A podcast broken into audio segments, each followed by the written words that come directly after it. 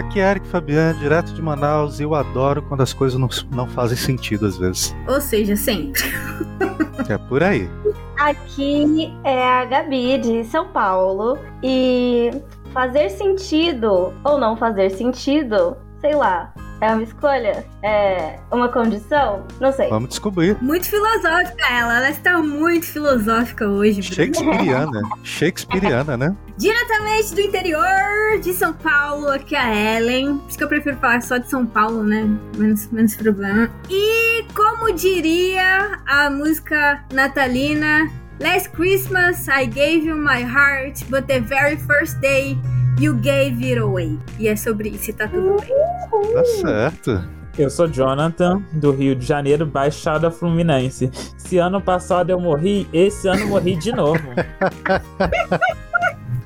Ah, Tamo junto, toca de volta. até aqui nós tivemos idioma diferente, filosofia e Melchior. E Belchior, estamos indo bem. Diretamente de Teófilo Minas Gerais, aqui é a Vini. E se o Natal não faz sentido pra você, tá tudo bem. O sentido quem dá é você. Independentemente de comemorar o Natal, um feliz final de ano. Excelente. Não falei que a última era melhor? Não falei que o último seria melhor? Dá nada, gente, para. Gabi e Vini estão muito reflexivas já. Mas é isso, pessoal. Vocês acharam que a King School não ia voltar depois daquele episódio horrível de cura gay? Estavam enganados! Estamos aqui! Estamos de volta com mais um episódio para encerrar o ano. Olha, eu confesso para vocês que estão ouvindo a gente que a gente tinha aposentado e iríamos voltar só no que vem, em pleno 2024. Mas o Eric Eu.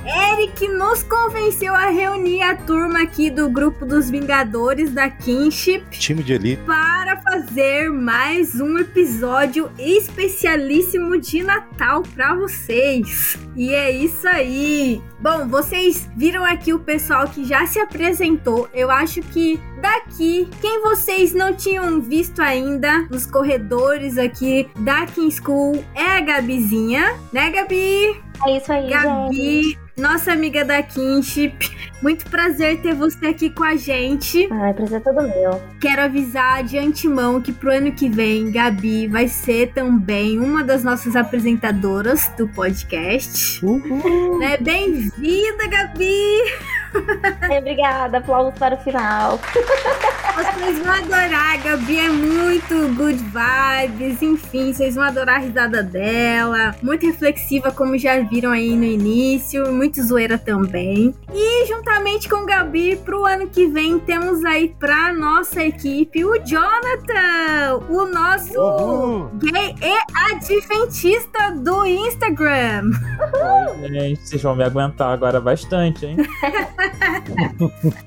Que já estrelou em rede nacional, no, no Sim Pode Crer, como comentarista. Ó, mas o pessoal da Kinship já me conhece, que eu também já dei as caras pelo Instagram da Kinship já pelo menos duas vezes. Foi novembro, né? Isso, da consciência Muito negra. boa, muito boa a live. Estava lá eu. Então, basicamente aqui no Brasil, o Jonathan é. Odiado. Referência. Ele cortou o mato para que pudéssemos plantar no meio adventista entre as pessoas LGBTs. Então, todo o nosso reconhecimento pra você aqui, viu, Jonathan? Inclusive, gente, não sei se vocês sabem, mas antes de eu conhecer a Kinship, a minha psicóloga tinha me indicado o perfil do Jonathan. Olha só. Então, se eu conheço a Kinship hoje, o caminho das pedras foi trilhado conhecendo o Jonathan primeiro. Muito obrigado pelas palavras e me fazer saber disso daí novamente. Que às vezes, às vezes a gente se sente muito sozinho nessa caminhada dentro do adventismo, dentro da, da luta LGBT, porque, como vocês imaginam, né, é muito sofrido. E já foi pior, gente. Já foi pior. Mas estamos aqui para falar de coisa boa hoje. Quer dizer, depende, né? Vamos ver, né, no decorrer do episódio. Mas é isso, gente, o episódio de hoje. Quem preparou a pauta foi o Eric. E esse especial de fim de ano. O título é Os Sentidos da Vida. Por isso que o pessoal fez algumas frases de efeito aí bem filosóficas, né? Os sentidos da vida. Hoje nós estaremos falando um pouquinho sobre isso, mas jogando essa reflexão do sentido da vida para nossa própria vida pessoal e para fazer você aí que tá ouvindo a gente pensar também é qual foi o sentido da sua vida, né? O que, que deu sentido na verdade a sua vida nesse ano de 2023, né? Mas segura aí que primeiro a gente vai para nossa vinheta de abertura e daqui a pouco a gente volta pra botar fogo no parquinho então.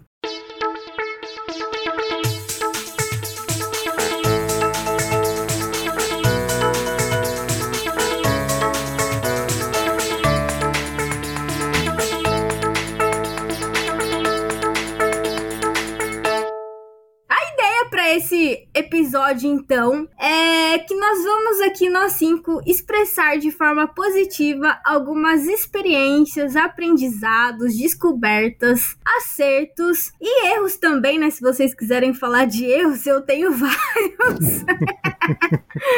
Desse nosso 2023. E nesse caso, nós vamos compartilhar isso daqui com todos vocês. Então, caso haja alguma humilhação, alguma vergonha alheia, né? Estamos fazendo isso daqui em prol do bem da nossa comunidade LGBT. ok. Que assim, é, você aí que tá ouvindo a gente em casa, em qualquer lugar, vai se sentir acolhido, porque não foi só você que fez besteira esse ano. Entra na fila, okay? pode entrar na fila. Tá tudo bem, tá tudo bem fazer algumas cagadas de vez em e quando. E a gente saber que eu não estou sozinho.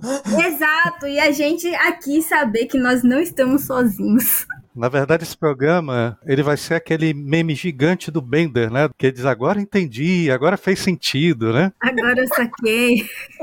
agora saquei. Talvez não faça, né? Não sei. Sem Vamos ver aqui ao final desse episódio, né? Se vai fazer sentido. ai, ai. Já não tá fazendo sentido nenhum. A gente vai tirar aqui no palitinho, tá? Mas a pergunta aqui que eu tenho para vocês nessa noite é a seguinte: nesse ano aqui, o que fez com que a vida tivesse sentido para você? Então, eu tenho aqui alguns exemplos, é só para vocês se inspirarem, mas não está fadado só a isso pode ser qualquer coisa, realmente, tipo, qualquer coisa. Foi alguma descoberta que você fez sobre si mesmo? Foi a realização? Você colocou em prática algum projeto pessoal? Inclusive, podem compartilhar mais de uma coisa que pode ter dado sentido à vida de vocês. Foi algum afeto, algum crush, boy magia? Não sei, gente. Pode ser. No meu caso, não está tendo. Não está tendo, amigos. Aqui, ó, a lágrima já tá começando a aparecer. Tópico sensível aqui entre nós, gente, ó. Toquei no tópico sensível. Mas enfim, é alguma superação de barreira, algum entretenimento. Eu quero saber aqui o que esse ano deu sentido pra vida de vocês. Eu acho que eu vou começar pela Vini. A Vini é nossa intelectual, né? Fala aí, amiga. Antes de tudo, eu gostaria de agradecer por participar, ter essa oportunidade de participar desse podcast, por estar tá trazendo essa reflexão para a nossa comunidade, por terem essa confiança em mim. É, de fato, eu me sinto muito bem aqui entre vocês, me sinto muito acolhida pela Kinship. Gosto muito de me inspirar nessas pessoas pioneiras, por exemplo, como Jonathan, uh, que abriu o caminho para nós. Assim, a gente está ajudando a fazer história. A gente está ocupando assim um espaço que pela primeira vez, sendo que no passado a gente não tinha. Então, assim, eu estou muito feliz por estar tá fazendo parte disso. Bem, o sentido da vida, eu acho que essa é a pergunta de milhões, né? Assim, acho que nem na filosofia acho que existe um consenso sobre qual é esse sentido. Eu, particularmente, neste ano de 2023, eu cheguei à conclusão de que o sentido da vida é nós melhorarmos como seres humanos, nos tornarmos pessoas melhores, mais éticas, mais amorosas. Se a gente, o objetivo é esse, significa a gente, que a gente ainda não está nesse caminho de amor. Então isso explica muito porque que o mundo está assim, né? Porque que muitos de nós é, sofremos o que sofremos, infelizmente alguns de nós fazemos o que fazemos.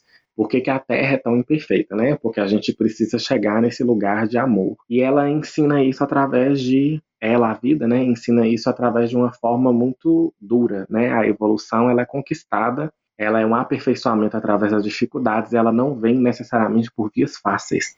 Então, sempre quando eu passo por algum problema, eu me pergunto o que a vida quer me ensinar com isso. E eu percebi que ao longo desse ano me ajudou bastante pensar dessa forma, e assim, até mesmo os momentos bons, os momentos de celebração, como eu falei aqui de eu estar aqui, é até a vida me dando uma lição de, olha, acredite mais nas suas capacidades, você é capaz, você é querida, você tem o seu grupo, você é uma panela que você tem a sua tampa, você não está isolado, largado no mundo, igual o mundo quer que o LGBT seja. Você não está tudo, tudo, tudo, tanto no bom quanto no ruim. É um convite para você resgatar sua força e se tornar um ser humano melhor, mais confiante, mais amoroso, mais ético. Enfim, o objetivo é quando chegar a morte, a gente sair daqui melhor do que quando entrou. E aí, eu acho que eu cheguei nessa conclusão nesse ano. É, isso aconteceu muito por um, o meu contato com o, o Espiritismo de Allan Kardec. Tem uma obra que se chama O Evangelho segundo o Espiritismo aqui, eu comecei a ler, mas assim, tem muita fala problemática, muita coisa assim, mas quando você tira o proveito assim, te traz muito conforto assim, pelo menos para mim, e também foi o meu contato também com o tarot. Olha só, né? Eu até comprei um baralho. Você comprou um baralho, amiga? Eu quero! Já quero uma tiragem pro meu 2024. Que demais isso! Uma intelectual mística. Porque, assim, o tarô, ele ajuda a mostrar para você justamente isso, assim, por que, que essa situação aconteceu na sua vida, por que você tá passando pelo que você tá passando. Ou seja, qual é o desafio aqui, em que nessa situação você precisa ganhar potência evoluir, né? Ser melhor. E aí ele te aponta também alguns caminhos para você é, melhorar, algumas possíveis soluções que você precisa fazer. Ah, por exemplo, ah, eu estou muito ansiosa. Aí às vezes o tarot te mostra que o que você precisa fazer nesse momento para melhorar isso é simplesmente dormir melhor. Eu ainda não consigo jogar nesse nível assim terapêutico, ter essa profundidade, essa assertividade. Eu estou aprendendo ainda, estou engatinhando, mas eu acho que esse ano de 2023 foi um ano mais de tomada de consciência desse processo do que necessariamente um ano de realização. Eu acho que foi um momento que a vida me colocou mais para pensar na carreira, por exemplo, eu não tive grandes realizações assim. Foi mais esse momento para eu aprender, para eu ganhar confiança em mim. E aí eu acho que em 2024 eu já ir me lançar e já ir com mais diretividade, digamos assim, na vida. Mas assim, eu ganhei muitas pessoas, além do tarô, além do espiritismo. Uma outra coisa que me ajudou a chegar nessa conclusão também foram pessoas especiais que eu encontrei. Por exemplo, dentre elas, o Eric, a Ellen, foram pessoas assim que vínculos que eu já tinha, mas que se aproximaram mais e tiveram importância, um impacto em mim assim, de uma importância, acho que nem vocês conseguem mensurar, assim. Minha mãe, ela teve doente, então foi eu, uma situação ruim também, ela trouxe essa coisa boa, né, que foi esse despertar, entender que aquilo ali era pro meu melhor, mesmo que através da dor, então, pessoas que eu conheci, a Lola, por exemplo, que eu fiz amizade. Meu relacionamento também com a minha família me estreitou muito, porque quando a gente mora fora, em outra cidade, para estudar, querendo ou não, há um afastamento. O WhatsApp não é a mesma coisa, mas houve uma aproximação assim muito grande. Eu conheci pessoas também que abraçam a causa animal, a causa pet, assim, de uma forma muito grande. Entender que existem pessoas que conseguem ter uma empatia, um amor tão grande por um outro animal, porque nós, somos, nós seres humanos também somos animais, tão quanto teria por um ser humano, foi uma experiência para mim muito intensa também, né?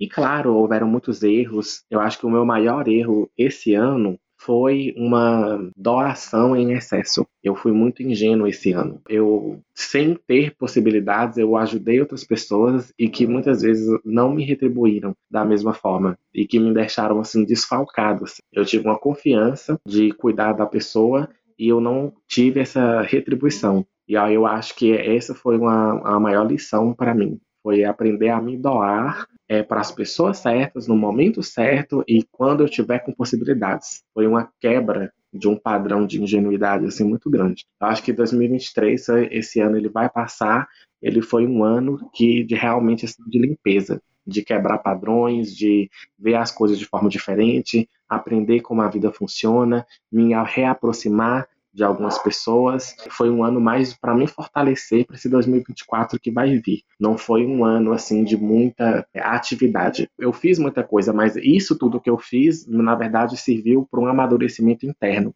Não houveram muitas mudanças externas, sabe, assim, significativas na minha vida, mas internamente foi muito transformador. Arrasou. Depois disso a gente pode desligar e ir embora, né? É, já cobriu, cobriu tudo já, né? Não tem nem que contribuir mais. Aprendi com você. Vini, eu digo mesmo, viu? Você foi uma das, assim, pessoas que eu adorei me aproximar mais esse ano. Uma pessoa completamente inteligente, maravilhosa, de coração bondoso. Enfim, espero que o nosso 2024 seja mais estreito ainda na nossa amizade. Ah, enfim, maravilhosa. Já que eu fui Enfim. citado, já que eu fui citado, eu também quero falar um pouquinho. Vini foi uma pessoa que me fez lembrar o quanto eu valorizo a gentileza e a intelectualidade de alguém, né? Até o vocabulário da Vini me encanta. Né, eu gosto demais de ouvi-la. Eu acho um vocabulário riquíssimo, muito legal. Né? Eu que sou agradecido por ter conhecido e ter alguns momentos da minha vida partilhados com a Vini. né? E é isso aí. Antes que o Jonatas e todo mundo comece começou a chorar. já. É, senão todo mundo começa a chorar antes do tempo. Ô, Vini, só comentando aqui, esse negócio que você falou do tarô, o meu melhor amigo, ele é da Umbanda. Beijo, Bruno, se você ouvir esse episódio algum dia. Ele começou a aprender também uns tempos atrás é, sobre tarô, né? Tirar tarô e etc. Porque, pra quem não sabe, a Umbanda, ela é uma mistura de religiões do cristianismo, o candomblé e o espiritismo. Basicamente é o que o, Bruno me fala. Ah, resolveram fazer uma maçaroca doida lá e surgiu a Umbanda. Palavras de Bruno, né? Aí tem toda essa parte, né, do cristianismo misturada com o misticismo, né, e outras coisas. E eu vejo bastante isso. Das coisas assim poucas que eu sei é que o tarô é, tem muita gente que acha que é para prever o futuro, né, essas coisas. Não, ele meio que indica possibilidades de situações assim. Eu acho muito interessante essa partilha que a gente tem não só dentro da kinship, quando a gente abre a nossa mente como cristãos, como quem aqui já, já foi adventista, acredito que todos nós, e ainda é, né? No caso, de aprendermos com o diferente. Tem muitas coisas assim que a gente consegue aprender das mais diversas vertentes religiosas cristãs que existem. Eu acho que o mais incrível é a gente deixar um pouco o preconceito de lado que existe e a gente se abrir para aquilo que é proveitoso. Igual você falou, você lê o livro do Kardec, pô, tem muita coisa, sabe, que não vale a pena. Mas tem muita coisa que vale a pena e que me ajudou a passar por esse 2023. Eu acho que esse é um dos segredos da vida pra gente viver bem. Não é porque você, tipo, não concorda com tudo que você tem que fazer como muitas pessoas, né? E Diminuir, desumanizar, né? Achar que é menor que a- aquilo que você acredita. Não, muito pelo contrário, né? Eu gosto muito de uma frase, pra quem já assistiu aquela série The Good Place, quando a Eleanor morre. E ela vai decidir lá pra onde que ela vai, né? O escritório lá que vai falar se ela vai pro lugar bom, pro lugar ruim. Então ela fala: Onde que eu tô? Eu tô no céu. Aí o cara vai lá explicar: Olha, na verdade é assim. Aqui é mais ou menos uma mistura de todas as religiões. É um pouquinho de cada coisa, sabe? Isso mostra que a gente não tem a visão completa do todo, do que é o transcendente. Deus revelou um pouquinho da sua transcendência pra cada um, né? Pra cada pessoa, pra cada religião, enfim. Inclusive, eu gostaria até de comentar que o Espiritismo é, um, é cristão, né? Eu me senti mais próxima a Deus e a Jesus nas minhas orações hoje do que antes. Ele, inclusive, é, assim, tem uma doutrina tão cristã, muito mais cristã do que quando eu tava, do que eu aprendi na igreja. do que quando eu aprendi, vi qualquer pastor adventista pregar, assim. Isso aqui te ensina caridade. Esse livro, ele pega as partes das falas de Jesus, por isso que falou Evangelho segundo o Espiritismo, e aí destrincha o que, que Jesus quer falar. Aquela parte que fala de se alguém te ferir numa face, dê a outra, aí Kardec explica o que aquilo quer dizer. Isso é tipo uma, uma releitura do cristianismo, assim. Muita coisa vai de encontro com que a igreja fala mesmo, assim, de que vamos ser pessoas melhores e tal. Só que ele explica, assim, mais a fundo o porquê disso. Explica muito porque que Jesus falou de uma forma tão enigmática, assim, com tanta parábola, ao invés de falar as coisas de uma forma mais direta, para não haver tanta controvérsia, né? Tantas diferentes opiniões. E aí tudo isso é explicado. Inclusive, esse desequilíbrio que eu tive quando o amor ao próximo virou querer cuidar da vida do outro, se doar demais, tem muito a ver também com a doutrina, sabe? Só que, claro, que com um entendimento um pouco errado mesmo, de que a gente não pode fechar os olhos quando alguém ao nosso lado precisa, né? Só que a gente tem que fazer isso dentro das nossas possibilidades e com limite. Só complementando. Muito obrigado, gente. Imagina, excelente. Mas é isso, gente. Eu acho que essa mensagem não se doe mais do que vocês devem. Se amem primeiro.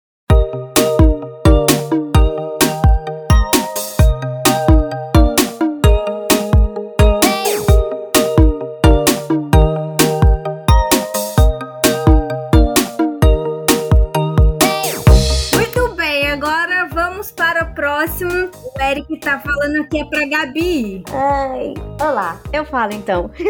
Esse ano de 2023 foi um ano de descobertas. Então, foi o ano que, por exemplo, eu entrei na Kinship, conheci todos vocês maravilhosos. Foi o ano que eu finalmente descobri que existia uma nomenclatura para o que eu estava sentindo no momento ou que estava vivenciando, que é a sexualidade. Então, isso tirou um peso das minhas costas, foi muito bom descobrir que eu faço parte de algo que tem gente que se parece comigo, então isso tudo foi muito importante. Mas algo que fez o meu 2023 assim ter sentido real foi uma leitura que eu fiz de um livro que eu comprei tipo dois anos atrás, mas eu tava protelando para ler, que é o livro do James Cone, Deus dos Oprimidos. James Cone ele é um teólogo americano e antes, é, toda essa minha volta, né, em sentido, sentido de 2023, sentido da vida, enfim, essa pergunta de milhões, para mim tem muito a ver com religião e religiosidade. Então, eu tinha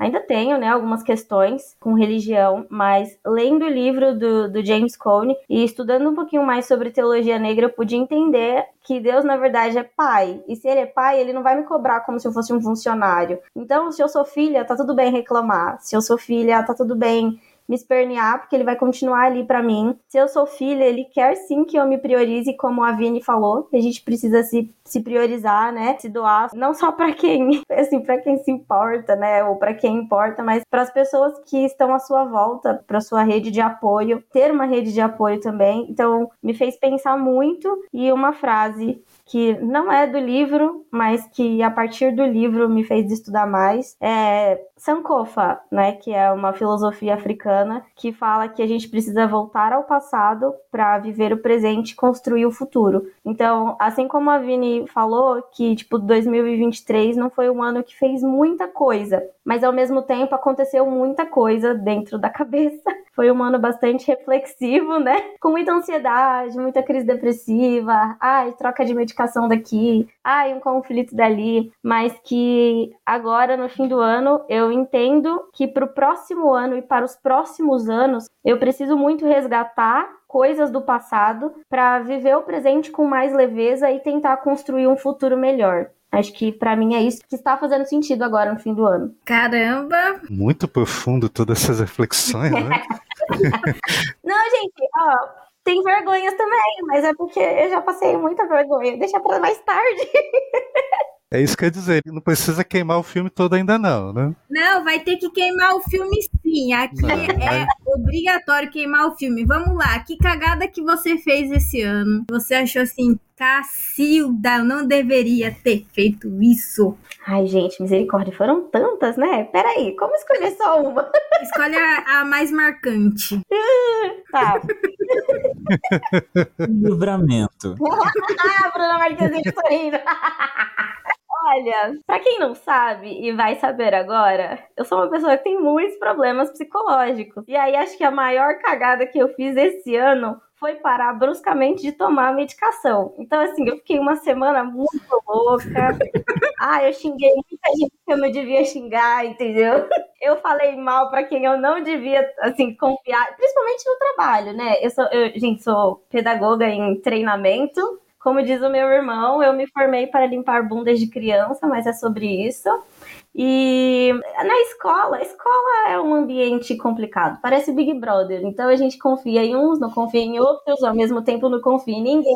Eu adorei essa definição, porque quando eu trabalhei em escola é isso, é um Big Brother. É, lá o negócio de você tem que saber jogar o jogo de um colégio, entendeu? E aí. Exatamente. E você está sendo vigiado o tempo inteiro. Exatamente. Ai, gente. E escola religiosa, então, dei a louca, furei a orelha, quase perdi o emprego com um monte de boleto para pagar. Mas enfim, vida que segue. Vamos voltar para as reflexões? A orelha tá furada? Não, menina, eu tive que tirar o brinco antes de cicatrizar, você acredita? Porque eu ouvi um super sermão do diretor do colégio. Chorei ele. O Jonathan chega e se coçou.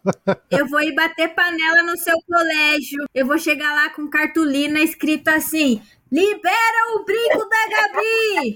Agora a gente já tem um novo lugar para fazer protesto. É Ai, É isso. Vamos fazer panelaço. A Kinship vai fazer panelaço lá na Ai, ai, gente, por favor, vamos. Ok, Gabi, mas é isso, se perdoe. Quem nunca parou de tomar bruscamente o remédio? Da última vez que eu parei de tomar bruscamente o remédio, a minha vida Gente, é fala abaixo, não façam isso, tá? mudou para nunca mais voltar a ser o que era. Vamos falar sobre isso que eu vou chorar. Foi um divisor de águas quando eu parei de tomar o remédio por conta própria. Enfim, não façam isso. Não façam. Vamos no médico direitinho, tá? É isso. É sobre isso, senão Papai Noel não vai bater na sua porta, entregar presente. Muito bem, quem vamos agora? Eu acho que agora quem pode ir é o Jonathan. Caraca, pensar o que, que fez sentido pra mim nesse ano, o que, que me fez ter sentido é um negócio muito complexo. Porque, como eu já falei na abertura, foi um ano que eu morri de novo, de muitas formas, né? Só que mortes também trazem novos inícios também, né? Só que foi um ano muito pesado, né? Eu comecei já com um ano perdendo amizade, depois me, me apaixonei. Gente, isso foi um negócio assim muito difícil. Eu não sei esse babado. Eu não fiquei sabendo desse babado. Porque se apaixonar é um negócio muito dolorido. Eu não tenho outra palavra pra descrever se não for dolorido. E aí, é, medo. fazia muito tempo que eu não gostava de ninguém. E quando veio essa enxurrada assim, não, não sabia lidar também, assim. Então esse ano foi um ano que eu chorei bastante. Só que aí, depois disso, quando chegou já mais pro meio do ano, eu tinha ido lá estudar na, na Costa Rica e eu conheci uma frase que foi muito importante pra mim, que significa pura vida. E aí, eu, eu fiquei perguntando pra eles o que, que significava essa expressão pra eles, porque não é uma expressão que a gente usa aqui no nosso Brasil. O que, que significava esse prazer assim de viver tão forte que eles falavam? Eles saudavam as pessoas. Tipo, a gente entra na igreja e eles falam feliz sábado. Lá é pura vida, sabe? Era uma saudação comum entre as pessoas. O que, que era esse prazer de viver? E aí eu comecei a ter esse sentido lá de esse prazer de viver era muitas das vezes não ter um planejamento, assim, deixar a vida acontecer de uma forma mais leve, sem se cobrar tanto, sentir o que está acontecendo. E aí eu comecei a chorar bastante, né? Porque eu comecei a me permitir a sentir, porque a gente vem de um processo de que a gente se reprime muito, a gente não pode sentir nada, então a gente não pode se apaixonar porque a gente vai ser recriminado, a gente não pode sentir raiva e externalizar a raiva, a gente não pode fazer nada. E aí eu comecei a entender, e aí veio um outro boom que foi muito forte pra mim, foi que um dos meus amigos, pouco mais velho que eu, teve AVC. E aquilo foi um choque muito grande pra mim, porque eu tava vivendo sob muita pressão também nesse momento todo. E aí aquilo me marcou muito, assim. Ainda, isso é uma das coisas que eu vou levar pra terapia, assim, que eu voltar agora falando de janeiro aí, ó. Por Spoiler favor. Vamos voltar, gente. foi algo muito difícil de lidar, porque a gente nunca lembra que nunca pensa que pode acontecer com alguém muito próximo da gente. E aí, logo depois, agora mais já pro final do ano, quando chegou em outubro, um outro amigo meu da minha idade que estava fazendo militância comigo, que trilhou esse boa parte desse caminho aí de LGBT comigo aqui na internet, ele morreu. E isso me marcou muito, porque e da minha idade, 26 anos, e então passei por muito rompimento, e isso me machucou muito. E ainda tô tentando descobrir qual é o sentido da vida, sabe? Porque isso rompe a gente de uma forma que às vezes a gente não sabe falar. É muito difícil e tá sendo muito difícil para mim porque as pessoas falam assim: ah, adianta, mas você passou pro intercâmbio, é o segundo que você passa, ah, que não sei o que, você deveria estar tá feliz, só que não dá quando o seu melhor amigo morre. Não dá para lidar com algumas coisas, por mais feliz que era uma realização profissional que eu sempre quis. Eu não consigo hoje ainda ter aquele prazer porque tem uma dor muito forte acontecendo, sabe? E aí eu tô tentando novamente resgatar aquele sentido lá de pura vida, sabe? Como que é deixar as coisas acontecer, sentir sem se cobrar também para que as coisas passem rápido sem sentir nada, sabe? Só pelo prazer de que a dor passe o mais rápido possível, sabe? Só que não dá pra passar, não dá. E aí, aí eu tô me apegado, sabe? Que é as merdas que eu fiz. Pra rir, pra deixar a vida mais leve um pouco, porque não tá sendo leve. Isso é um plot twist, né? Caramba. né? As merdas é que estão dando sentido pra vida. Esse é um plot twist tanto. É porque se deixar eu sento e choro, tá? Se, se eu pegar um ônibus então assim, ó, já era. Ônibus é um lugar bom pra chorar, né? Quem nunca? É, é acolhedor chorar no ônibus, chorar no metrô. Chorar no Uber. No Uber nunca me ocorreu. Tá, chorei esse ano no Uber. Ai, gente, vamos, vamos pegar Uber pra chorar? Amigo, sinto muito, viu, pelas suas perdas. Eu imagino que, assim, morte é um negócio que muda completamente a vida da gente. Já contei para muitos de vocês aqui sobre o processo de luto que eu passei com a morte do meu tio durante a Covid, né, em 2021. E é uma coisa que não tem como, sabe? Você aprende a conviver, como dizem com o luto, mas ele vai estar tá sempre com você de alguma forma, mesmo você tentando ressignificar ele, porque eu sou muito daquela vertente, sabe, gente? Que Deus não criou a gente pra morrer. E quando a gente perde alguém, não dá, sabe? O nosso cérebro não aceita essa perda. Então a gente, a gente convive e aprende a ressignificar a vida com aquela perda, mas ela sempre vai estar tá ali com a gente, né? Como se fosse uma lição de vida na marra, que ensina muitas coisas pra gente, né? Ensina a gente a, como Salomão falou, respeitar né, a brevidade da vida, perceber como certas coisas são bobagem, tipo, certas brigas, sabe? Coisas que a gente perde tempo. Quando a gente coloca assim em perspectiva, parece que nada daquilo vale a pena durante a nossa existência. Então, a morte é um grande professor. É muito doloroso, mas ela é. Mas olha, eu vou falar uma coisa pra vocês de que promoveu vida, sabe? É, nesse ano. Muitas das vezes, vocês que estão aqui nos ouvindo também, ficam achando que o que a gente faz quanto militante, né? E eu venho de um período de que foi foi uma decisão difícil para eu que estava com uma vida já de com uma visibilidade já de bastante tempo, desde, sei lá, 2000, final de 2016, 17, até o final do ano passado, com esse ativismo forte. Muitas das pessoas tinham uma ideia bem errada de que eu fazia ativismo de internet, sendo que eu sempre militei presencialmente e tal. E nesse ano, acho que agora, né, no mês passado, foi quando as pessoas começaram a despertar, né? De que não, a militância é real, porque foi a primeira vez que começamos a dar essa projeção dessas resistências que a gente faz diante de, do que a igreja faz, né? A gente tá falando de morte, às vezes a gente esquece de quanto a igreja patrocina a morte sobre as vidas que são como a nossa. E aí, depois de muito tempo, é, a gente conseguiu, né, pensar de que não, vai ter um congresso e a gente precisa estar tá lá e mostrar que nós existimos, que nós resistimos e a gente é contra a prática que está acontecendo. E a gente foi lá para São Paulo, eu saí do Rio, fui para São Paulo. Tem gente que saiu de outros lugares do estado de São Paulo para estar lá em frente de uma igreja adventista que estava tendo um evento que a gente sabe que na prática aquilo ali é, e a definição daquilo a partir dos manuais, aquilo ali era a prática de cura gay que estava acontecendo. Exato. Mas que uhum. tem, tem mudar ou não. E assim, mostrar ter visibilidade internacional de algo que a gente fez, de que a gente está tentando combater dentro do Brasil, dentro da religião, isso foi muito significativo porque isso aconteceu uma semana depois que meu amigo tinha morrido, ou duas semanas depois, e foi algo que eu precisava estar ali, porque era algo que eu e ele fazíamos junto para combater, sabe? É um negócio de resgatar e promover vida de alguém que assim como eu, ele também sofreu muito pela violência que a igreja patrocina, né? Porque de fato é patrocinado, tem visibilidade oficial dentro da igreja. E foi assim uma experiência de que, caramba, a gente tá aqui, a gente vai combater para que outras pessoas não morram, porque a gente tá morrendo demais todos os dias dentro desses bancos das igrejas, não só adventistas, mas das igrejas de uma forma geral. É, uhum. Ouvindo o Jonatas, a gente também tem uma coisa que a gente tem que concordar em comum. A luta por justiça dá um bom sentido para a vida, né? Não só para a justiça a nós, mas aos, aos, aos, que nos rodeiam também, né? Isso eu acho que todos podemos concordar. A luta por justiça dá um pouco de sentido para a vida. E como a gente fala em vida, inevitavelmente falando em morte, eu queria só fazer uma intervenção na, na fala do, do, do Jonathan, que é o seguinte: na época da pandemia, eu lembro que eu tinha convicção de que eu iria morrer, porque eu e minha filha temos todas as comorbidades que nos tornavam a vítima perfeita da pandemia. Problemas respiratórios, uma série de, de comorbidades que a gente tem.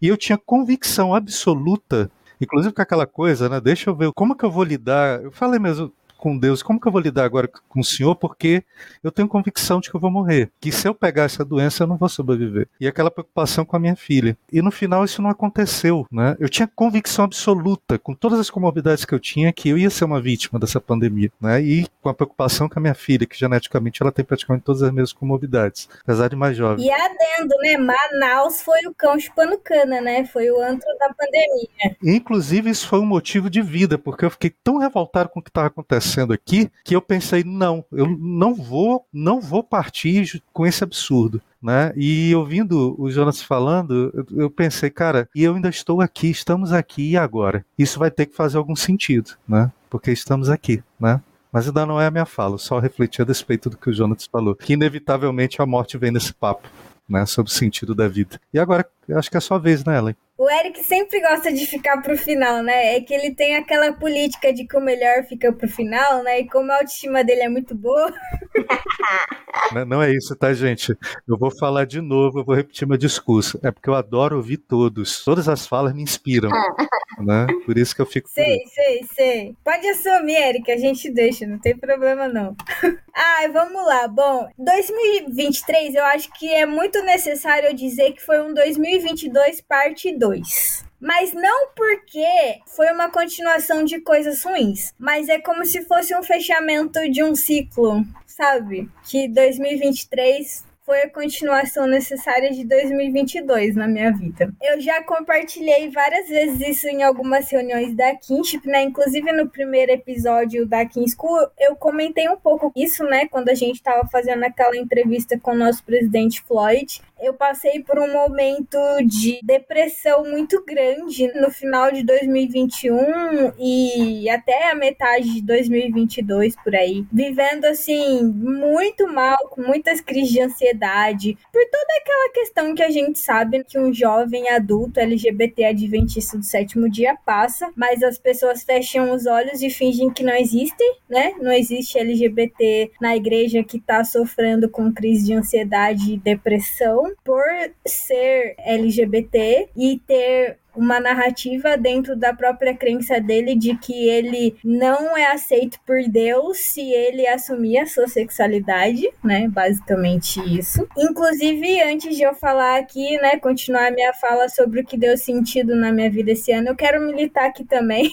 É militância de internet? É militância de internet, mas eu vou militar na internet mesmo. Tem muito jovem na sua igreja que pode estar tá ali fingindo que nada tá acontecendo, mas ele tá morrendo. E você pode achar que não é culpa da igreja e que é culpa da sexualidade dele. Não, mas na verdade ele tá morrendo por sua causa, por causa do que você prega. E tá muitas vezes na sua mão quebrar essa barreira, de salvar uma vida mesmo, sabe, entre a vida e a morte, ao realmente acolher esse jovem que tá passando por um momento de ansiedade, de depressão. O Jonathan tá aqui e não me deixa mentir, né, Jonathan? Muitas vezes a igreja, muitas vezes não, né? 99,9% das vezes a igreja fecha os olhos e acha que não existe LGBT dentro da igreja. E aqui eu tô falando jovem, tá, gente? Mas pode ser uma pessoa mais velha, uma pessoa de meia idade, uma criança, tá? Todo mundo, né? A diversidade tá aí desde que a pessoa nasce, sabe? Alguns se descobrem mais cedo, outros mais tarde, mas a diversidade tá sempre ali dentro da igreja. E quanto mais vocês fecharem os olhos, mais pessoas vão comer o pão que o diabo amassou, igual eu comi em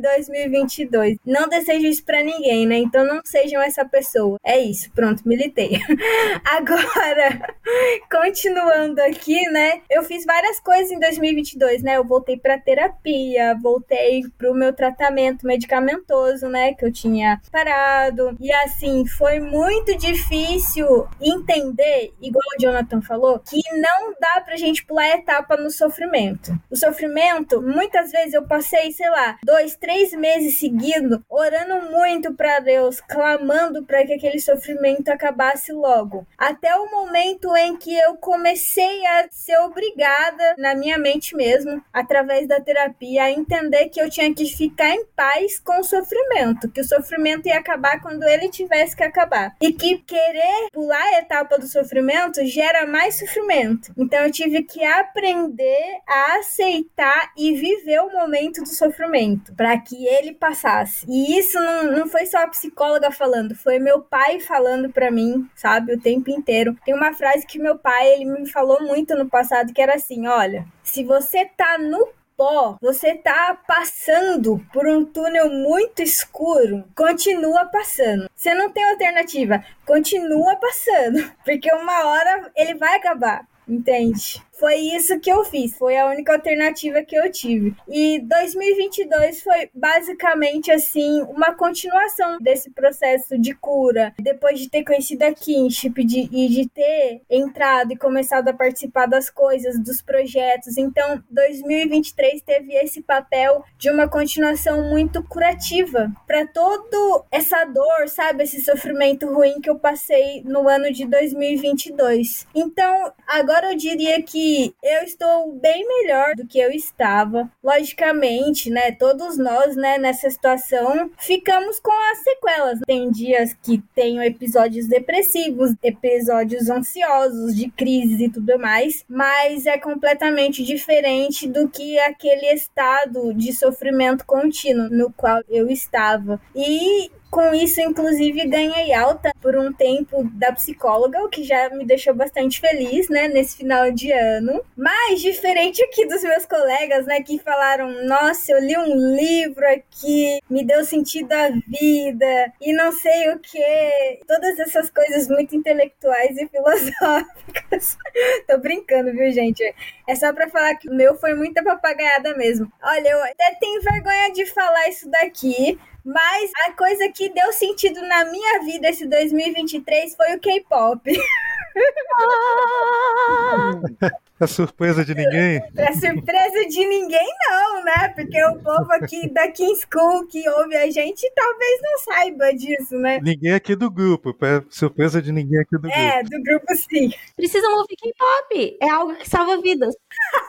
Exato, exatamente, salva vidas. Gente, digo com tranquilidade que o K-pop ele salvou a minha vida nesse 2023. Ele foi uma das ferramentas que me ajudou nesse processo curativo que eu falei para vocês, que veio como continuação de 2022, porque eu percebo assim, a minha melhora, ela tem dois momentos antes do K-pop e depois do K-pop. A partir do momento em que eu me aceitei, que eu conheci a Kinship, isso foi lá em meados né, de 2022, da metade do ano, eu vim tendo melhoras, porém ainda muito instável, sabe? Um dia bom, outro dia ruim, dois dias ruins, outro dia bom e por aí. Mas eu percebi que eu comecei a me estabilizar mesmo, foi a partir desse ano quando eu me afundei de vez no mundo do K-pop. Então, eu diria assim, sem sombra de dúvidas, que o K-pop ele foi assim um divisor de águas para minha melhora, sabe, emocional. E o que para mim é algo bastante interessante dizer, né, que o sentido da vida para mim esse ano foi o K-pop, porque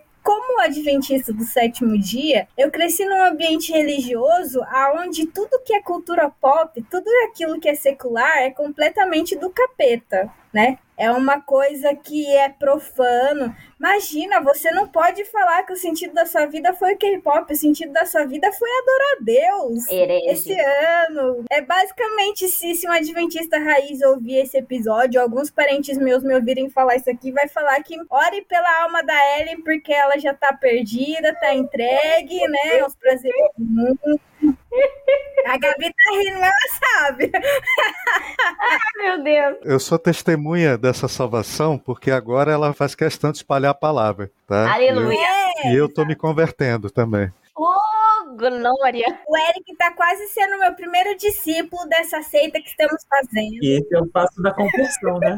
Inclusive, esse é o evangelho, não é mesmo? Tem que espalhar. É o evangelho, tem que espalhar as boas novas. E entrar pros livros de história, né? Já não sei mais DC a C, agora é AK e DK, né? Antes do K-pop, depois do K-pop. Ai, gente. Mas então, falando sério, porém não tanto, eu acho importante dizer isso pelo seguinte: foi muito importante comigo entender nesse ano. Porque assim, só fazendo um parêntese aqui. Pra quem não me conheceu pessoalmente, né, durante a juventude, a infância e tudo mais, a espiritualidade sempre foi algo extremamente importante na minha vida. Então, gente, eu sempre levei religião, igreja e estudo da Bíblia muito a sério, desde a adolescência. O Jonathan, ele é conhecido como guru da Ellen White, basicamente, né? Eu não tenho essa fama, Jonathan, mas eu basicamente também sou. Sou uma guru de Ellen White, sabe? Guru de a, a profecia, apocalipse e mais não sei o que. Eu tinha um apelido na igreja que era Sadabac. Comentário adventista. Nossa. Jesus! É, basicamente, Jesus é, Cristo. comentário adventista, Sadabac. Aham. E assim, pra mim sempre foi muito difícil, sabe, conciliar essa diferença de que a vida tem uma vida que é espiritual e uma vida que é carnal, que é terrena. Igual Platão mesmo, ele dividia isso, né? Ele achava que a vida do mundo das ideias era melhor que o mundo carnal aqui que a gente vive. Eu fui ressignificando isso, as minhas crenças, a minha teologia, a minha espiritualidade, muito também através de me conhecer e me aceitar, né, como LGBT. E eu entendo hoje que na nossa existência, para ter um sentido na vida, essa divisão não pode acontecer. É igual aquele filme, tudo em todo lugar ao mesmo tempo. Não existe isso de separar, sabe, a sua vida espiritual da sua vida carnal e etc. Tudo faz parte ao mesmo tempo da nossa existência. Não tem como separar as coisas. Por isso que, sabe, eu acho nada a ver quando o povo zoa, faz aqueles memes no Twitter, igual teve o Spotify Wrapped, né, no final do ano lá que mostra as estatísticas. Tem gente que zoou, ah lá, ó, uma rebolada e um hino, né? Uma rebolada e um louvor lá no O Spotify. equilíbrio. O equilíbrio é tudo. Pior que o equilíbrio é tudo mesmo, né? É, é isso, gente. A vida é uma rebolada e um louvor. Não, não tem como, sabe? Porque a gente não nasceu pra ficar ajoelhado 24 horas por dia e também a gente não aguenta ficar rebolando 24 horas por dia, né? No livro do Mister Iliade diz que só existe o santo se houver o profano. Então eu sou o profano, tá? Exato. Não, não. Junta, Tamo juntos, Jonatas, tamo juntos. Eu sou total profano. junta os dois e ouve logo, tipo, um pagode gospel, que aí você dá uma sambadinha. entendeu? Arrasou. Inclusive, é, como é que é um louvor e uma rebolada? Não necessariamente nessa ordem, né? Não necessariamente nessa Tá ordem. Tudo bem.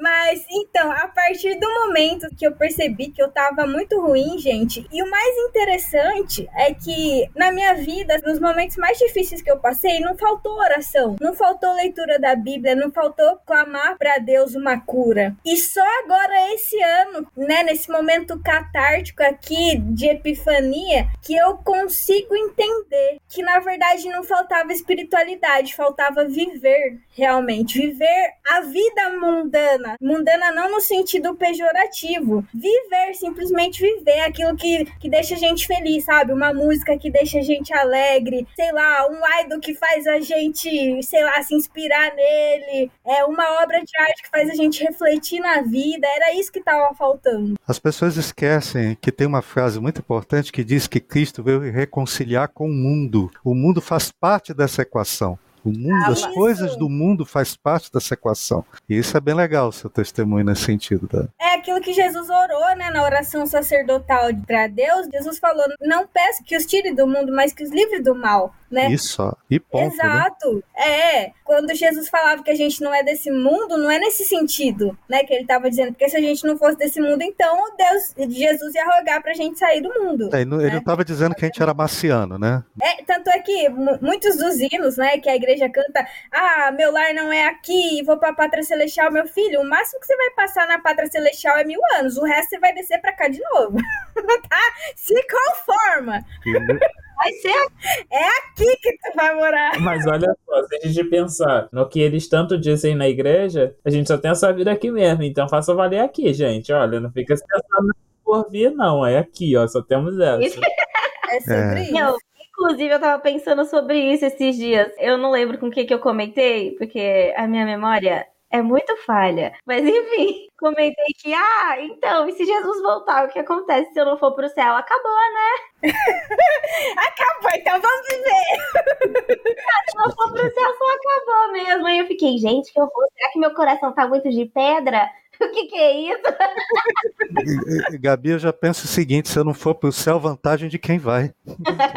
Então, né? Mas então, basicamente, né, só pra terminar a história, é, eu acho que o K-pop ele deu assim uma virada nas chaves, não só o K-pop, mas como a cultura coreana num todo, porque eu acho realmente, sabe, que o que faltava na minha vida era mais arte, era mais música, era mais alegria, era ver mais pessoas, membros da comunidade fazendo sucesso e, e sendo felizes. Então acho que isso no hiperfoco mesmo, de bastante energia, que veio me trazer uma estabilidade mental que eu não tinha muito tempo. E assim como o Jonathan, né, contou a história assim, eu estava apaixonada por essa minha amiga e basicamente foi aquilo que aconteceu na música, sabe? No último Natal eu te dei meu coração, mas no primeiro dia você jogou ele fora. Foi basicamente isso. A história não é mais ou menos assim, tá? Eu tô dramatizando, tem todo um rolê por detrás. Na verdade, o que realmente acabou foi a, a nossa amizade, não porque, tipo, a gente tinha algo mais e etc. E algo que me fez sofrer bastante. Então, basicamente, eu diria assim que esse 2023 não teve um dia sequer que eu acordei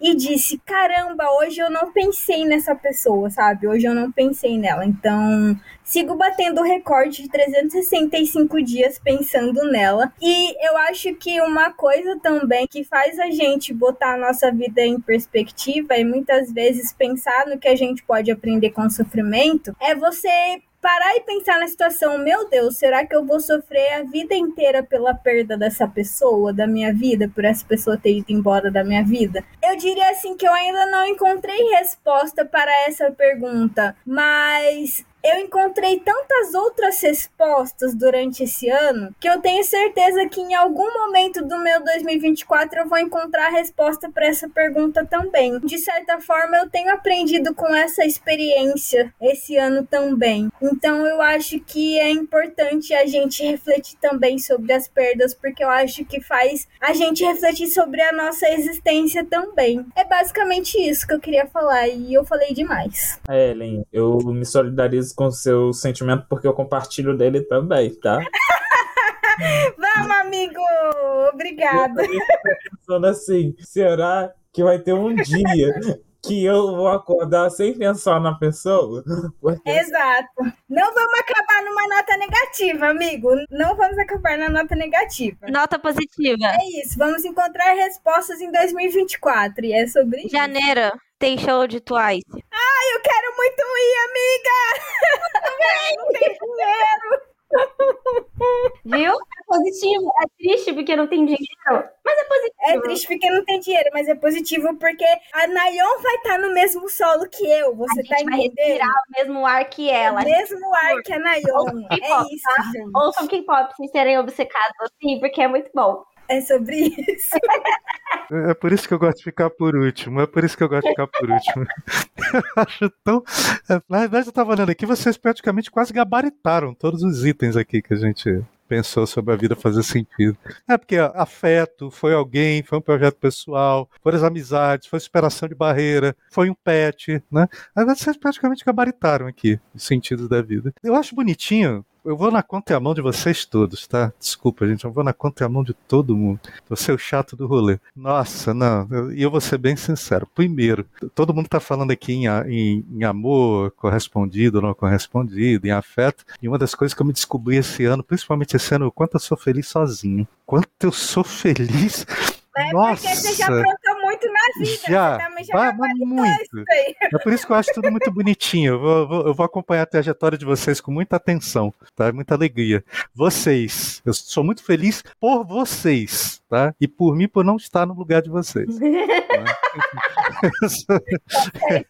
Essa é, que- é a felicidade, é a minha felicidade em terceira pessoa, tá? Parabéns, eu acho lindo tudo que vocês estão vivendo. Aí, fiquem aí vivendo aí essa beleza toda. Meu, é, bem- é- é muito menos interessante do que todos vocês. Então vou resumir em duas coisas. O que fez sentido para minha vida esse ano na parte altruísta e na parte egoísta. Na parte egoísta é o seguinte, gente, agora é a minha única militância, tá? Gente, é o seguinte, Deus sabe, e foi Ele que colocou no mundo, foi Ele que inspirou todas as pessoas, que é impossível viver nessa porcaria sem arte, sem entretenimento, sem cultura. É impossível viver. A igreja quer tornar a vida das pessoas impossível.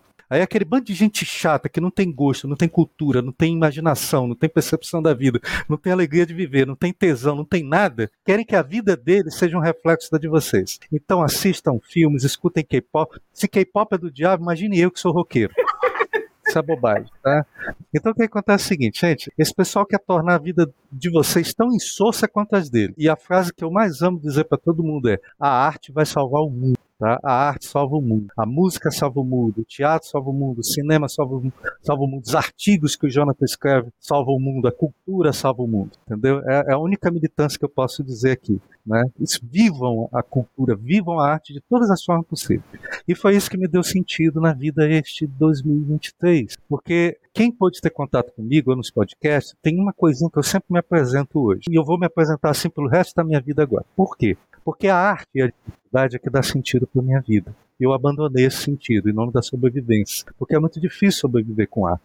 Então eu aprendi tudo para que eu pudesse sobreviver e abandonei minha arte. Abandonei mesmo. Eu a usei, eu a prostituí, eu prostituí minha arte, abri mão do, do que era arte de verdade, do meu desenho, da minha ilustração, das minhas cores, das minhas formas, em nome da sobrevivência. Fiz um monte de trabalho chato, né? Publicidade é a morte da, da cultura, é a morte da arte, tá, gente? Mas é o único mercado, às vezes, que a gente consegue sobreviver com arte.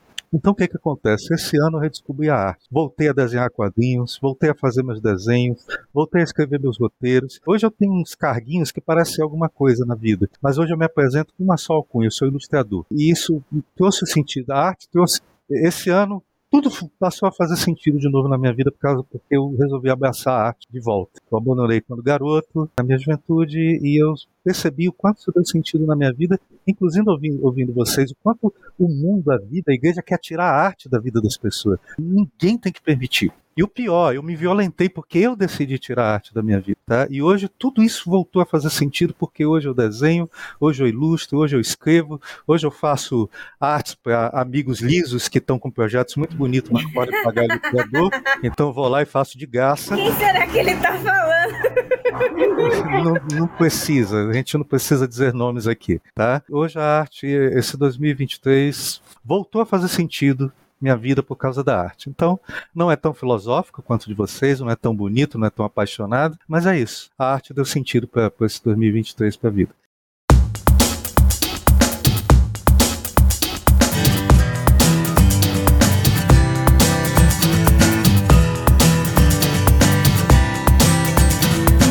E aí eu vou dizer mais uma coisa, porque agora eu vou usurpar a Ellen e vou falar mais uma coisa.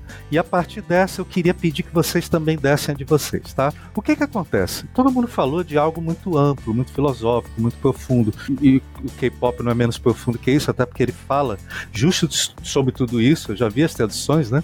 uma coisa bonita, fala justo todas essas coisas. Mas o que é o seguinte: eu queria que vocês fizessem o seguinte pra gente. Eu queria que vocês fizessem um recorte em algum momento desse 2023 que você pensou, caramba, isso faz muito, isso faz a vida valer a pena, isso faz muito sentido. Eu vou dar um exemplo para vocês. É bobo, tá? Se tem um recorte na minha vida que faz a vida fazer um sentido danado para mim, é quando eu sento para assistir um filme com as minhas filhas. Nossa, é um momento de felicidade como tudo o mundo, eu posso estar como foi o mundo volta a fazer um sentido. A gente, porque a gente como a gente tem gosto parecido, tudo mais. Quando minhas filhas dizem, pai, vamos assistir um filme de terror junto aqui, vamos fazer uma maratona de terror. Nossa, as borboletas voam, o mundo passa a fazer sentido, a vida é boa, sabe? Tudo, tudo é bom. Meus amigos são maravilhosos. Eu sou um misantropo por Gente, eu vou ter que confessar de novo a ela e tá cansado de ouvir. Esse é o jargão dele. Eu sou um misantropo por natureza, eu não gosto de gente, eu não gosto de lidar com gente, eu não gosto de estar perto de gente. Infelizmente eu nasci gente, né? E só porque eu nasci gente é, é que eu consigo aturar pessoas. Mas eu não gosto, não gosto de estar no meio. Que aí entra a parte, digamos, altruísta do que deu sentido à minha vida nesse 2023 foi porque, devido a uma série de coisas que aconteceu, eu resolvi que eu ia me relacionar com as pessoas. E isso trouxe sentido para minha vida de novo. Eu continuo não gostando, mas faz sentido, tá? De qualquer forma. Continuo não gostando de vocês, mas vocês me ajudam a ter sentido na vida. Tá? Infelizmente, tenho que ser sincero. É impossível ser feliz sozinho. Infelizmente, eu descobri isso. Esse 2023 foi a grande descoberta da minha vida. Infelizmente, não é possível viver sozinho. Então, eu passei a me relacionar com pessoas, inclusive com vocês. Então, o que, que acontece? Nesse pequeno momento da vida, a vida faz todo sentido quando eu, a Esther e a Lisa sentamos para assistir um bom filme. A gente ri, a gente conversa depois. Então, esse recorte da vida faz a vida fazer sentido para mim. Sentar com as minhas filhas e assistir um filme de terror, uma animação, qualquer outra coisa que a gente gosta. E aí eu faço a pergunta para cada um de vocês, a Ellen vai dizer a ordem de novo, mas a pergunta é essa: escolha um recorte da vidinha de vocês desse ano que diz, poxa, isso fez a vida fazer um sentido danado para mim nesse momentinho. O meu momento é quando eu parei para ficar assistindo filme de terror com as minhas filhas. Qual é o de vocês? Antes de continuar, olha só, Eric. Você falou um negócio lá sobre a arte salvar, e aí me veio uma lembrança aqui, que salvação é algo coletivo e não individual, diferente do que a igreja tenta pregar sobre a gente. Exato, maravilhoso. Muito bom. A Muito arte bom. proporciona isso. Aí vem a Beyoncé e faz um, um salva o Brasil de uma vez. Nordestina da Bahia. A segunda vinda depois de Ai, 10 eu anos amei. salvou do Brasil. O Natal tem sentido agora. Tudo tem sentido agora. Como você começou agora, Eric, então a gente faz o caminho inverso e termina na vida. Então eu vou Perfeito. falar. Vou citar duas coisas que eu acho que foram momentos que eu falei, caramba, isso faz muito sentido na minha vida. O primeiro é como esse ano eu basicamente assim decidi de parar de frequentar os cultos na igreja por questões de que eu não estava me sentindo à vontade e segura para ser eu mesma naquele ambiente. Eu me senti muito sozinha para congregar em, em diversas situações. Mas ao mesmo tempo, graças a Kinship, eu consegui me envolver em grupos de estudo junto com o Eric, né, o pessoal da Um Lugar Comunidade, né, com é, o pastor Fernando Rosales e outras pessoas lá. Tive a oportunidade de fazer estudos, né, através da King School com outras pessoas ótimas também, tanto adventistas e não adventistas, inclusive foi um momento assim bem legal que eu particularmente passei, que foi uma das coisas que também fez eu me aproximar do Eric, né, Eric? A gente conseguir fazer uma parceria, uma amizade de estudos bem legal esse ano. O momento dos 10 dias de oração que a gente fez pela Kinship, que eu organizei no Instagram. E acho que foi muito legal esses estudos online, porque me fez conhecer pessoas que pensam igual a mim. E como o Jonathan falou, faz a gente não se sentir sozinho nessa caminhada. Quando você vê aquela pessoa falando uma coisa de um verso bíblico que você nunca imaginou, você nunca pensou por aquela perspectiva, você fala: Nossa, como é bom conhecer essas pessoas, sabe? Como é bom estudar a Bíblia, a palavra de Deus, junto com essas pessoas. É nesse momento que a sua vida se renova, a sua vida espiritual. Então, eu acho que isso foi uma das coisas que fez muito valer a pena dar sentido assim no meu 2023. E a outra coisa que não tem nada a ver com Bíblia Um louvor e uma rebolada, né? é, um um louvor e uma rebolada. É isso. Agora, na parte da rebolada, eu ser a, a Sherlock Holmes e perceber o quanto tem viado e sapatão no K-pop. Isso é muito bom, porque você percebe, é isso, gente, a arte é LGBT, a arte é dos viados. O mundo pode tentar esconder a gente, mas a gente vai se achar. Então, é isso. E dá, assim, sabe, um ânimo na gente de viver e pensar, caramba, sabe, essa pessoa, ela é rica, ela é famosa, mas ela pode estar tá passando pelos mesmos problemas que eu passei e tá superando esses problemas. Tá passando por medo de não ser aceita, tá passando por medo do que a família vai pensar, do que os fãs vão pensar, tá passando, sei lá, por uma situação de ter que viver um amor escondido. Sei lá, você pensa, caramba, eles são humanos como eu, e isso dá uma força pra gente seguir. Foi muito bom ser Sherlock Holmes do K-pop esse ano, deu sentido pra minha vida também. E olha, e essa Sherlock Holmes aí, ela tem um prazer danado também em compartilhar descobertas. Do tipo assim, olha, Eric, o quanto eu sou brilhante por ter descoberto isso isso. Olha só, olha o que eu percebi, as, olha os detalhes. Ah lá, Ela lá. faz questão, olha só, isso, Eric, eu percebi isso aqui, eu vi isso aqui, e o resultado Ele minimiza é as minhas coisas, ele fala assim, minha filha, isso daí não precisa ser Sherlock Holmes pra perceber isso, tá na cara. Não, filha, fala. porque tem que manter o ego sob controle também, né? Ai, ai. mas, é, mas é realmente uma Sherlock Holmes que faz questão de mostrar as descobertas dela, eu acho muito legal. Agora que é o Jonathan. Eu tenho algumas coisas aqui, vou compartilhar compartilhar algumas com vocês, não vão ser só uma, não. Uma delas é o momento de fofoca em família. Gente, não tem como não sentir prazer. Adoro! É a hora que eu tenho como usar meu lado profissional para algo que se chama bem interno. A gente junta eu, minha irmã, meu pai, minha sobrinha, acabou, sabe? É um momento assim de satisfação sem igual. É de fazer fofoca, não dá. Nem todo fofoqueiro é jornalista, mas todo jornalista é fofoqueiro. É isso, é esse, sim. É um negócio que dá muito prazer. E aí eu uso das técnicas da profissão para deixar mais apurada a fofoca dentro da família.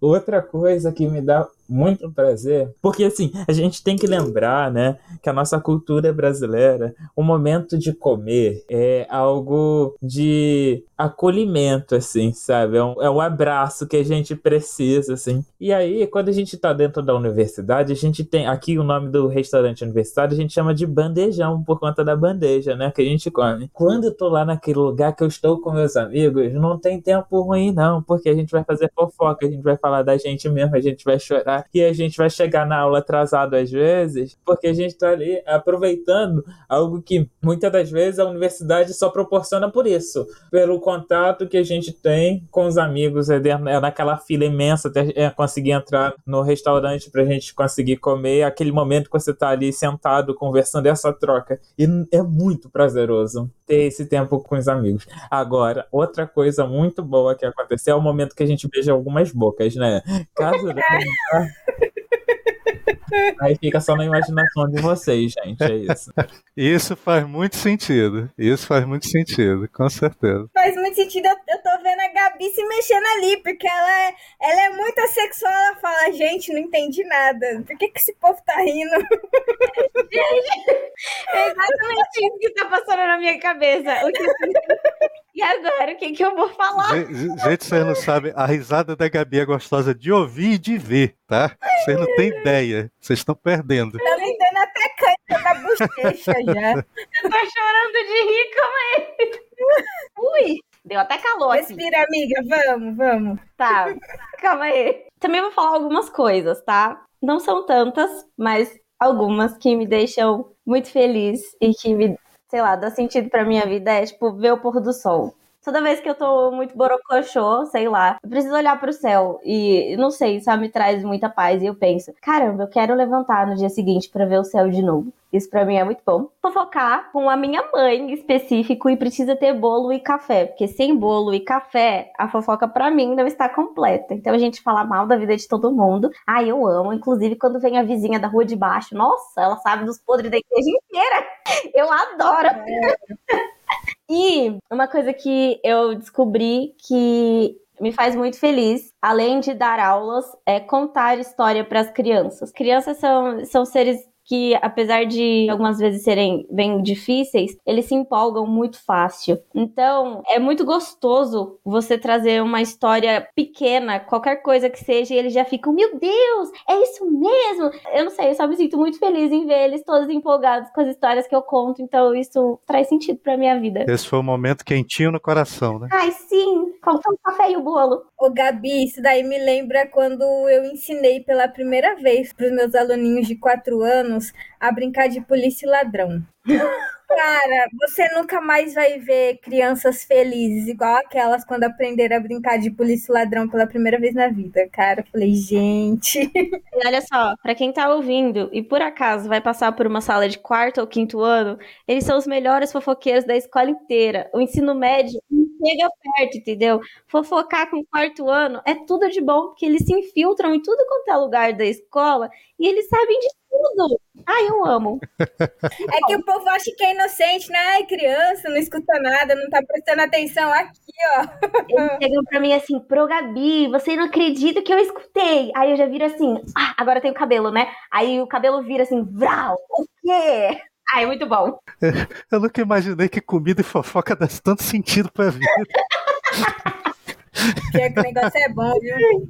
Inclusive, caso eu vá para a pátria celestial, eu inclusive vou convidar Jesus para fazer uma fofoca comigo de vez em quando. Ah, ele tem assunto. Jesus é o cara que mais conhece fofoca. Esse tem Eu assunto. quero. Esse tem assunto. E muito. Esse sabe podre de muita gente.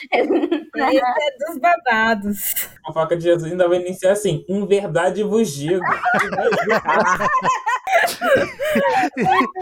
E repe- repete duas vezes, em verdade, em verdade.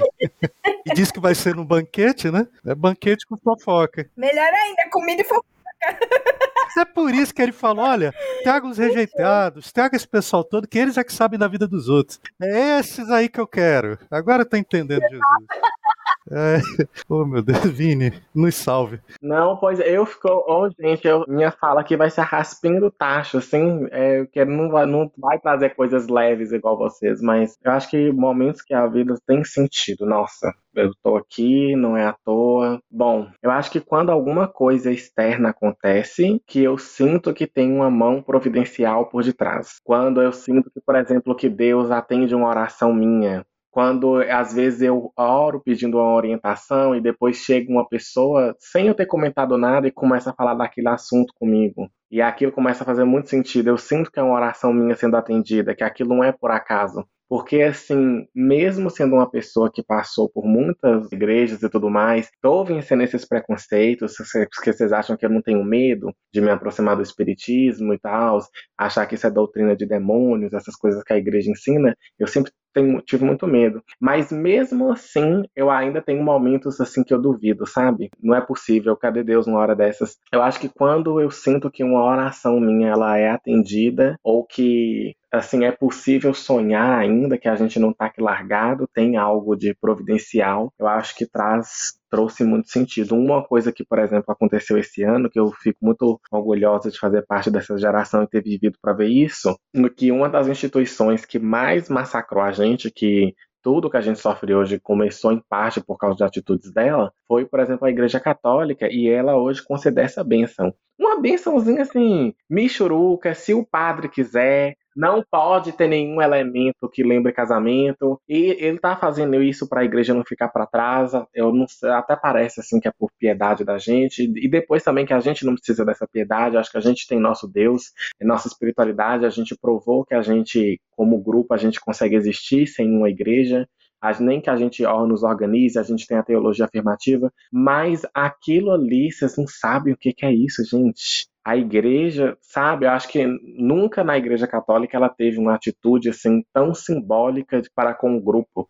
Assim, eu acho que nem com, com as mulheres, por exemplo, só para você ter noção. E, e então, assim, isso foi muito simbólico, assim, e estruturas foram abaladas nesse dia. Eu sei que aquele dia não foi por acaso, teve um sentido, assim, mesmo sabendo da politicagem e tudo por detrás, mas mesmo assim, ainda é muito simbólico. Então eu sinto quando eu, momentos que eu sinto que eu percebo a prova da existência de Deus e que é possível ainda ter fé. Eu acho que isso traz sentido. Eu acho que momentos que a gente percebe que a, aqui não é brincadeira, que a gente está aqui por um propósito. E outros momentos que eu sinto que a vida vale a pena quando eu consigo ser melhor do que quando eu fui. Eu percebo que eu superei uma dificuldade minha, que hoje eu tô melhor. Por exemplo, antes, por exemplo, quando até quando eu aprimoro uma comida, Ai, antes eu é, sempre errava no ponto do arroz, por exemplo. Hoje eu já faço um arroz melhor. Aquilo assim, só por causa de um arroz, eu vejo um potencial em mim de melhorar outras coisas maiores na minha vida e entender que é possível seguir. Momentos que, por exemplo, a gente passa por remédios financeiros, antes, por exemplo, eu achava impossível viver com essa quantidade de dinheiro.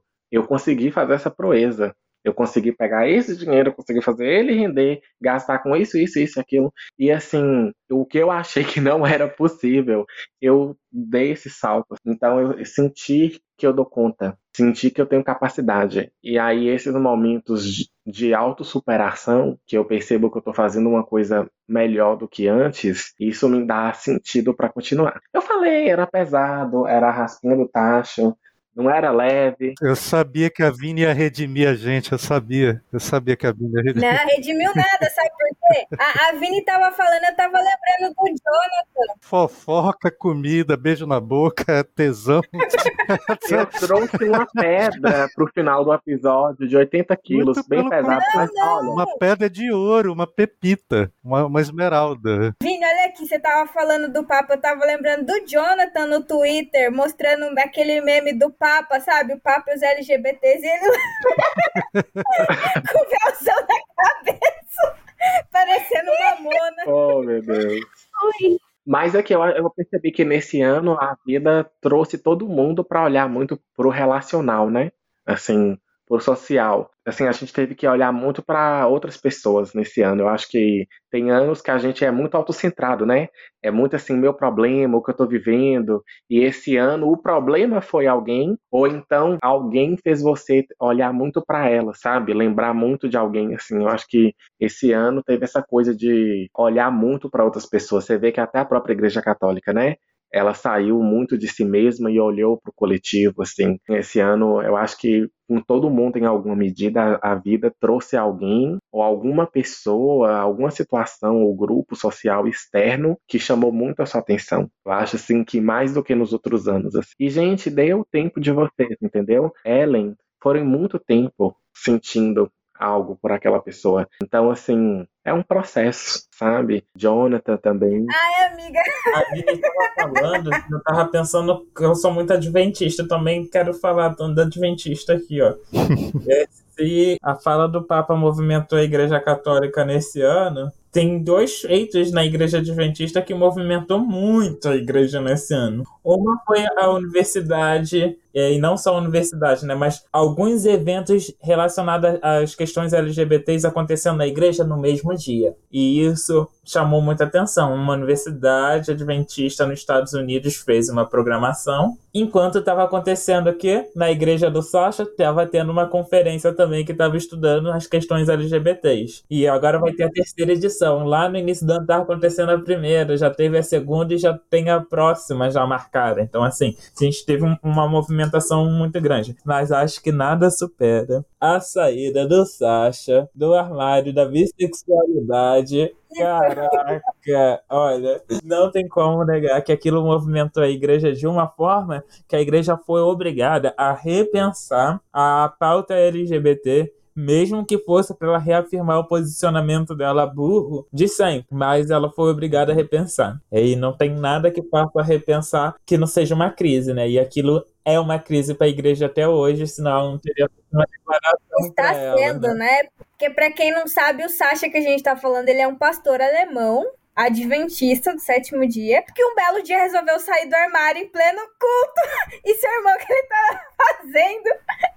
E foi um bafafá total. Culto de abertura de ano, né? Lembro, vale lembrar que isso foi no início desse ano. E não esqueça, o tema que ele escolheu foi impactante. Deus que me vê, Até né? nisso, o texto que ele escolheu para fazer isso foi. É muito linda a história de Agar. Simbólico, muito bonito. E lembrando né? que foi o tema sugerido pela igreja para trabalhar. Ele usou?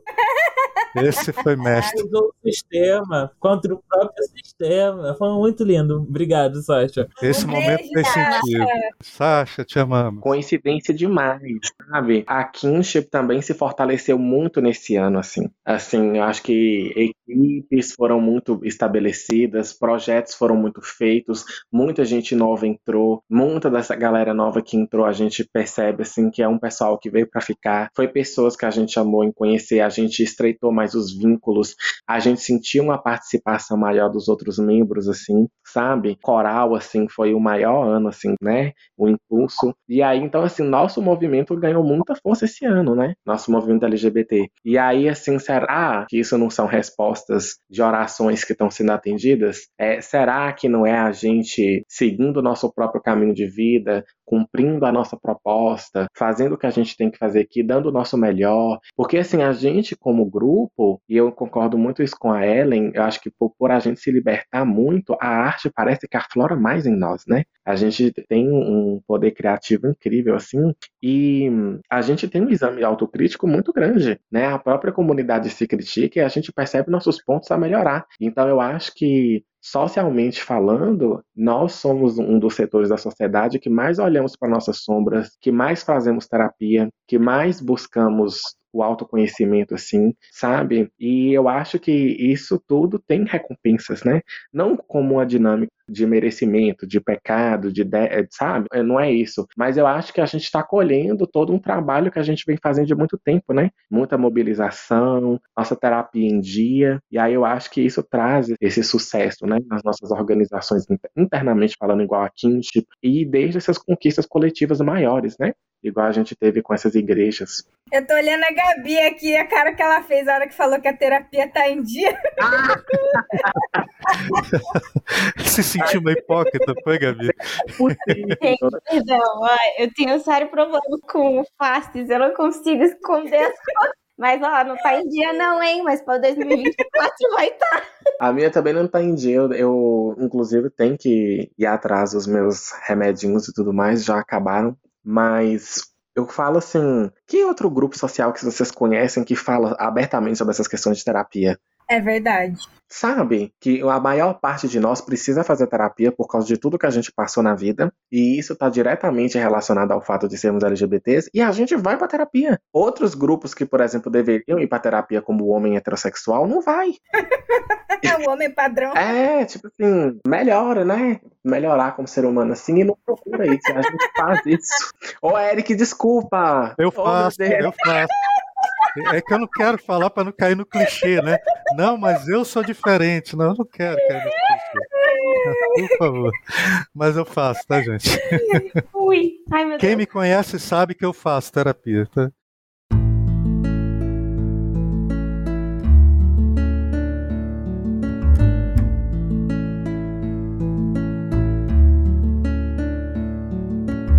Seguinte, quais serão as resoluções pro ano que vem pra sua vida fazer sentido? Vamos lá, agora eu não quero nem saber, eu vou começar pelo Eric. Vai, Eric. A vida, eu quero que ela continue fazendo sentido através da arte. A minha resolução é que eu vou pôr em prática todos os meus projetos de arte, roteiros, de quadrinhos, esse 2024, nem que seja até o último dia, mas vocês, cada um vai receber um exemplar das minhas histórias em quadrinhos. E Isso vai Eba! fazer muito sentido na minha vida, tá? Vamos cobrar, hein, gente? E vai ter dedicatória, vai ter dedicatória, hein? Ai, eu amo. Jonathan, Eu posso comprar minhas flores. Obrigado, Miley Cyrus. É, é isso. I can buy myself flowers. Eu tenho essa música na minha playlist. Eu tenho essa música na minha playlist. Também. É, é, tem que ter esse objetivo do ano que vem. A gente tem que conseguir seguir com as nossas vidas. Porque. Ou catar pelo. Ou a gente conseguir pelo menos catar o nosso pó, né? Porque assim. Porque esse ano foi. Foi puxado, mas é, brincadeiras à parte, que seja um futuro mais leve. Não que a gente não tenha, não tenha sofrimento, que é inevitável, mas que a gente consiga olhar e conseguir entender que aquilo ali vai passar. E é isso. Gabi, Ah, para o próximo ano, eu quero acreditar mais que eu consigo fazer as coisas. Porque assim, gente, é, autoestima legal é só aqui, tá bom? Vocês estão ouvindo tudo aí. No meu quartinho, nesse momento, meu travesseiro é encharcado de lágrimas. Então, para o próximo ano, eu não quero mais. Minha filha, todo mundo aqui quase toma um remedinho, fica surdo.